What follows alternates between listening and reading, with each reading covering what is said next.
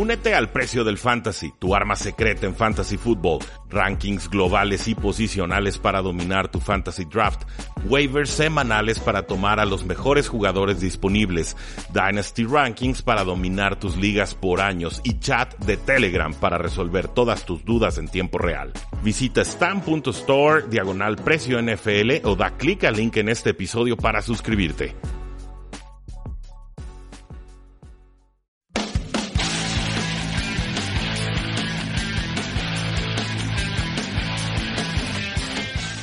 Damas y caballeros, bienvenidos a un programa más de Tres y Fuera, donde la NFL no termina y nosotros tampoco. Mi nombre es Rudy Jacinto y es para mí un honor y un placer contar con ustedes en esta nueva semana de la NFL, semana 11 de la NFL, pero antes de meternos en todo lo que va a suceder en esta semana y seguramente será bastante, pues tenemos que recapitular qué fue lo que sucedió en la semana 10 de acción. Ya saben que todos los martes eh, por la noche subimos nuestro podcast, tenemos nuestra transmisión en vivo en Facebook Live eh, con el análisis detallado de cada uno de los duelos de la semana 10 o bueno, la semana anterior, pero lo que hacemos los lunes son 10 titulares de la NFL en esta semana. Los 10 puntos que para mí son los más destacados, importantes, trascendentes sobre lo sucedido y que obviamente van a condicionar el resto de las actuaciones en esta eh, temporada. Antes de entrarle de lleno, pues bueno, no olviden seguirnos en facebook.com diagonal 3 y fuera, en Twitter como arroba paradoja NFL, 3 y fuera.com y claro, la invitación a que se suscriban a este podcast a través de su celular, en Tuning, en Stitcher, en eBooks, en Spotify, en donde ustedes quieran, ahí nos encuentran. Titular número uno, Remember the Titans. Son una amenaza seria de postemporada. Llegaron los Titans, le habían ganado bien a los Vaqueros de Dallas y también defendieron su casa muy bien contra los Patriotas de Nueva Inglaterra. Este equipo es líder en estos momentos, permitiendo la menor cantidad de puntos a ofensivas rivales. Desactivaron a Tom Brady y a los Patriotas de Nueva Inglaterra ya han conquistado a los dos equipos que estuvieron en el Super Bowl 52, las Águilas de Filadelfia y los Patriotas, y además empiezan a acercarse a ese liderato de la AFC Sur, están apenas un juego detrás de los Houston Texans, pero las cosas se ponen incluso mejores para el equipo porque, según su calendario, y les quedan siete juegos, solamente dos, Houston y Washington, son contra oponentes que tienen récord ganador. Wow, este es un gran momento para ser un aficionado a los Tennessee Titans. creo que lo habíamos comentado en este, en este espacio que en pretemporada y, hace una semana que esperaba una mejor segunda mitad de campaña que primera mitad de campaña de los Tennessee Titans, sobre todo por la dificultad en los rivales. Pero eh, ciertamente no creí que eso fuera a empezar contra los Patriotas de Nueva Inglaterra y finalmente así eh, sucedió han mantenido a 5 de sus 9 rivales con 17 o menos puntos. Eso incluye a Houston, incluye a Jacksonville, equipos a los que les ganaron con su coreback cojo o con sus coreback suplentes. Entonces están despertando a la ofensiva. Marcus Mariota está jugando bien las últimas dos semanas. Eh, contra los vaqueros, pues tuvo, un coreback rating de 119.9. Convirtió todas sus cinco oportunidades en tercer down, incluso tuvo un touchdown por ahí. Esta semana contra los Patriotas, 125 de quarterback rating, eh, tuvo incluso una recepción de 21 yardas, es, es, increíble, es el único equipo de la AFC Sur sin una derrota contra la división, o sea, tienen todos los desempates a favor. Y luego salió esto de Dion Lewis, el ex corredor de los Patriotas de Nueva Inglaterra, que a mí me toma por sorpresa, sinceramente, porque pues los Patriotas básicamente le dieron vida a su carrera, no, no puedo decir ni siquiera revivieron porque no, no había habido carrera de Dion Lewis antes de que los Patriotas lo tomaran, pero dice, oh sí, claro, eh, es personal o fue personal, eso es lo que pasa cuando no quieres gastar, te patean el trasero, dijo el ex corredor de los Patriotas Dion Lewis tras la victoria de Tennessee sobre los Patriotas. Conozco a esos tipos, dijo Lewis, los conozco eh, sé que puede ser físico y sé que si eres físico y se los, se los das, eh, van a doblar las manos. ¡Wow! no sabía que estaba tan resentido contra el equipo que no quiso firmar en nuestro offseason y que le dio un Super Bowl y que lo renovó en su momento y que lo rescató del bote de la basura cuando tenía lesiones de la rodilla casi en las dos piernas y rebotó con Cleveland y rebotó con los Dolphins. Mm, uf, eh, no, no sé qué pensar ahí, pero pues bueno, digo, cada quien sus posturas. Creo que Belichick tuvo palabras hacia él y fueron bastante halagadoras y favorables. Pero eh, obviamente cuando un equipo no te firma hay muchas formas de tomar esta, esta decisión. Dion Lewis decidió tomarlo con rencor. Hay otros jugadores, creo que Malcolm Butler y, Belichick intercambiaron palabras y fueron bastante halagadores ida y vuelta eh, cuando, cuando les preguntaron al respecto. Entonces, dos formas de apreciar el, el, enfrentarte a un ex equipo. Uno es un ex resentido, el otro es un ex agradecido. Y así es la vida. Tennessee Titans, remember the Titans titular eh, número uno. Y como decía, bueno, venganza de los exes. Buenas noticias para los Patriotas de Nueva Inglaterra. Ya no se van a enfrentar a ex coordinadores de su equipo en esta temporada porque cuando se enfrentaron contra Lions y Matt Patricia y se enfrentaron a Tennessee Titans y Mike Vrabel, perdieron 60 a 20 si combinamos los marcadores en esos dos puntos. Están heridos los Patriotas de Nueva Inglaterra, van a tener su semana de descanso. Eh, no es la primera vez que Bill Belichick pierde contra discípulos, es, es una realidad. En este juego no tuvieron a Gronkowski y pues bueno, hay, juegos, por ejemplo, el de 2009, octubre 11 de 2009, Denver y Josh McDaniels derrotaron 20 a 17 a los Patriots de Nueva Inglaterra. Luego está el juego contra Detroit, por supuesto, victoria 26 a 10 de los Lions y Matt Patricia sobre Patriotas. Y luego tenemos este duelo de los Tennessee Titans, 34 a 10, Mike Breville de los Tennessee Titans sobre los Patriotas de Nueva Inglaterra. Entonces, por alguna razón, sus ex, sus ex coaches, coordinadores, parecen tenerle tomada la medida a Bill Belichick Veremos si este duelo se puede repetir en postemporada, no sería para mí ninguna sorpresa. Creo que los Patriotas llegarían más sanos y completos para ese momento. Y por eso también me preocupa que Dion Lewis esté dándoles así información de boletín, ¿no? De esas que dejas colgadas en el corcho como motivación en caso de que te vuelvas a encontrar a ese equipo. Yo creo que si hay un equipo que no, no le deberías dar motivación extra, son, son precisamente los Patriotas de Nueva Inglaterra que se la saben y vienen postemporada. Pero titular número 2, la venganza de los exes le cuesta a los Patriotas. Número 3, el vuelo de los Santos. Pues no es un secreto que los equipos en domos suelen estar en desventaja cuando se juega en, postemporada. Eh, o estás en casa o juegas en domo, porque si no, eh, casi tienes garantizada la derrota. Eso es lo que ha pasado en temporadas recientes. Pero, pues bueno, los Santos de Nueva Orleans están verdaderamente imparables. Le acaban de meter un mundo de puntos a los Cincinnati Bengals. Pueden anotar en casa, pueden anotar de domicilio, pueden anotar por aire, pueden anotar por tierra. Tienen récord de 5 victorias y 0 derrotas a domicilio. 3 victorias y una derrota en casa. Además tienen 40 más puntos en 4 juegos esta temporada y el récord de la NFL es 6. Entonces avecina ese, ese récord. Los Santos siguen marchando y siguen eh, volando. Punto número 4. La cruda superbolera de las Águilas de Filadelfia. Creo que ya podemos hablar de ella como tal. Eh, pero primero un, pequeño punto sobre los Vaqueros de Dallas. Creo que posiblemente salvaron su temporada y de la forma más complicada posible a domicilio. Eh, primera victoria a domicilio de los Vaqueros de Dallas en esta temporada. Iban con récord de 0 y 4 antes de este domingo. La clave creo que fue que por fin usaron a Zeke Elliott y no se alejaron de él en el tercer y el cuarto cuarto. Pero regresando a las Águilas de Filadelfia, las campeonas, los, campeones todavía del Super Bowl, eh, pues han perdido más juegos de lo que ya habían perdido el año pasado. Han perdido cinco, el año pasado perdieron apenas tres. Ya de repente les cuesta ganar en casa. Hace un año tenían récord de 7 y 1. Este año tienen récord eh, de 2 y 3 en el Lincoln Financial Field. Eh, la defensa en cuarto cuarto ha sido muy mala. Perdieron el juego en el cuarto cuarto contra las Panteras de Carolina. No pudieron detener a los Vaqueros de Dallas este domingo pasado.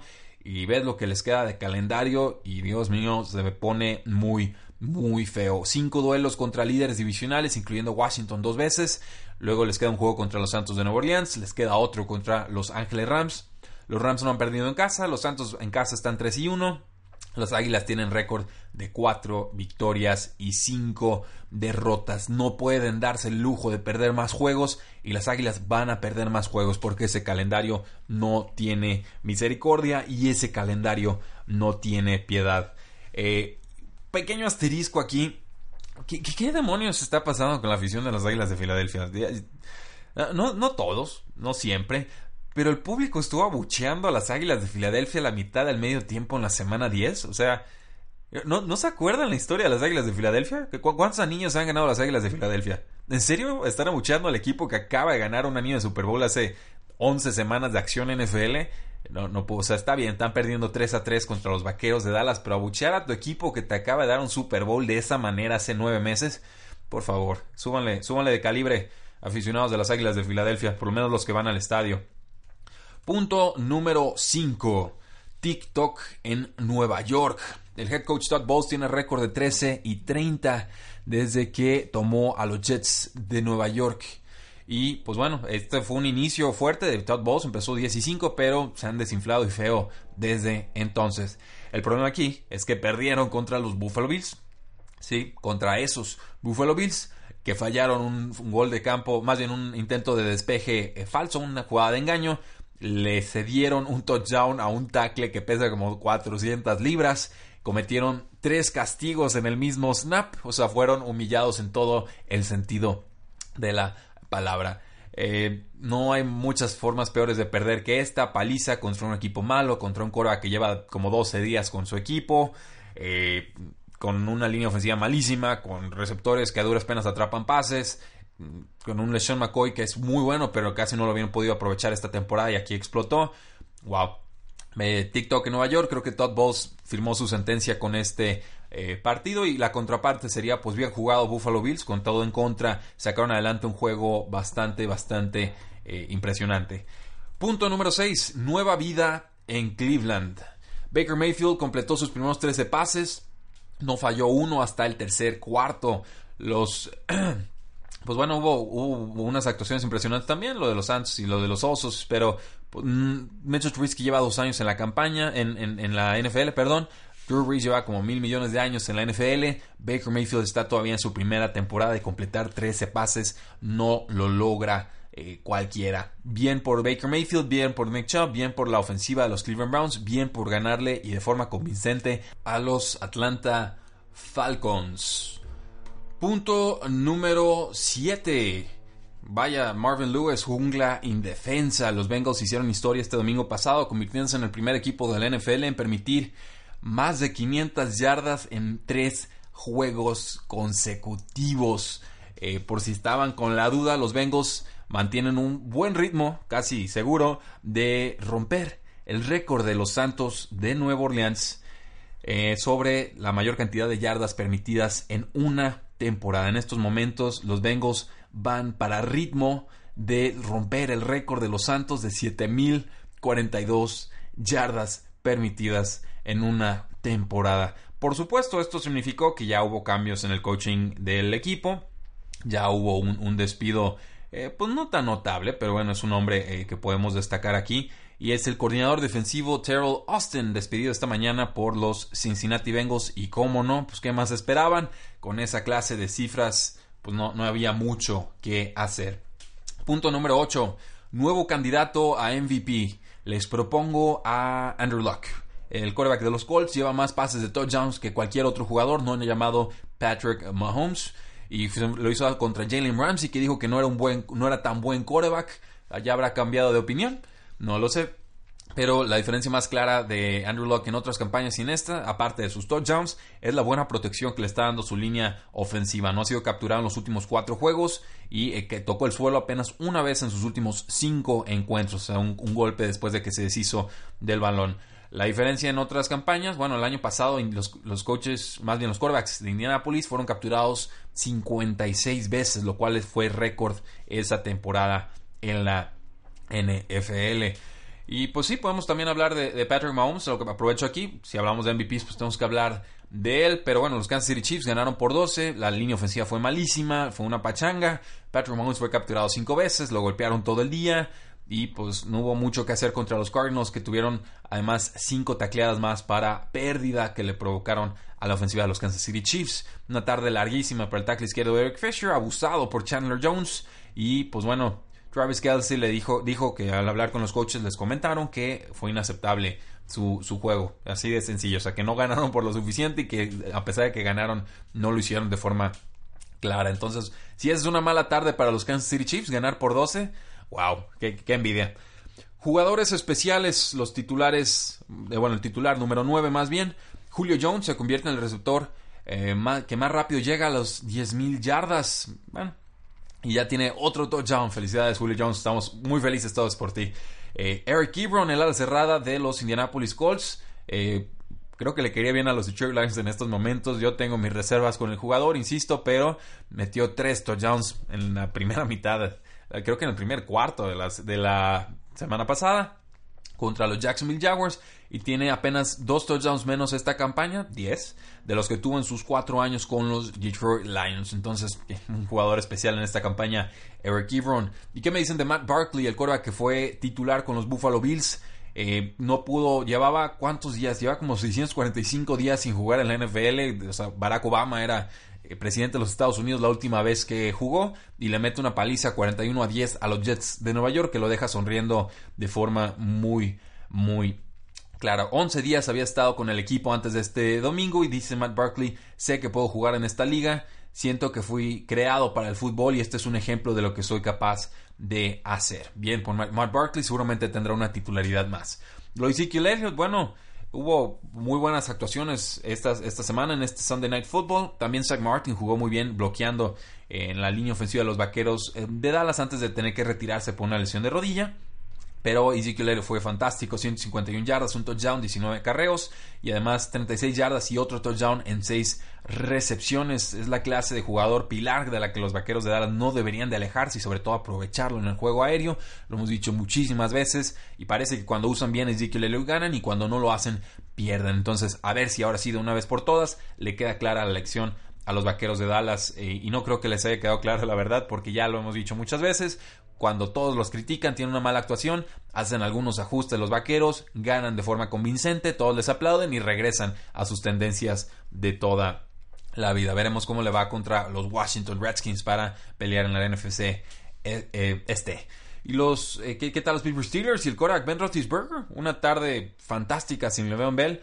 Eh, una paliza 52 a 21 contra las Panteras de Carolina que venían calientitas. James Conner estuvo más tranquilo, pero Ben Roethlisberger lanzó 5 touchdowns a 5 receptores diferentes y tuvo un quarterback rating perfecto, el cuarto en su ilustre carrera. Y a la defensiva, Wesley Witcher, el linebacker de los Tennessee Titans, frustró a los Patriotas, 10 tacleadas, 1.5 capturas sobre Tom Brady. Le mandó blitzes toda la tarde y vaya cumplido sentar a Tom Brady en el cuarto cuarto para que lo dejaran de golpear. Bien por Wesley Woocher, el linebacker de los Titans. Chandler Jones, el defensive end de los Arizona Cardinals, también estuvo jugando bastante, bastante bien. Despedazó por completo a la línea ofensiva de Patrick eh, Mahomes y te puede ganar de muchísimas formas, con técnica, con fuerza, con velocidad. Tarde impresionante para el jugador que tiene más capturas desde el inicio del 2016. Tiene 36.5 capturas y el segundo perseguidor sería Von Miller con 32.5. ¿Y qué me dicen del linebacker novato de los vaqueros de Dallas? Leighton Van Der Esch, el jugador con el mejor nombre en toda la NFL. Eh, jugó bien, 13 tacleadas, una intercepción, pero en la victoria 27 a 20 de los Dallas sobre Filadelfia tuvo mucho que ver con una jugada de Leighton Van Der Esch en la que se deshace de dos bloqueadores de Filadelfia y alcanza al corredor Corey Clement para forzar una pérdida de 5 yardas cuando quedaban 2 minutos en el reloj, una jugada clave para robarle el balón a las Águilas de Filadelfia. Y por último, el linebacker de los Pittsburgh Steelers, Vince Williams, pues el reemplazo parece de Ryan Shazier, está jugando bien. Eh, aquí, pues bueno, ya empezaron permitiendo 28 puntos la temporada pasada cuando no estaba Ryan Shazier. Ahorita ya están en 23.2, hay una mejora clara. Mantuvieron a los Panthers a menos, bueno, a 21 puntos. Y un, mucho de eso se debió a jugadas grandes de Vince Williams, uno de los mejores amigos de Ryan Shazier. Eh, regresó una intercepción de Cam Newton para un touchdown de 17 yardas y en la siguiente serie eh, defensiva pues capturó a Cam Newton para forzar una, pérdida de 8 yardas. Entonces Williams también una tarde muy, muy notable. Y el punto número 10, eh, los Rams ganaron, le ganaron un juego cerrado a los Seattle Seahawks como lo esperábamos en este programa.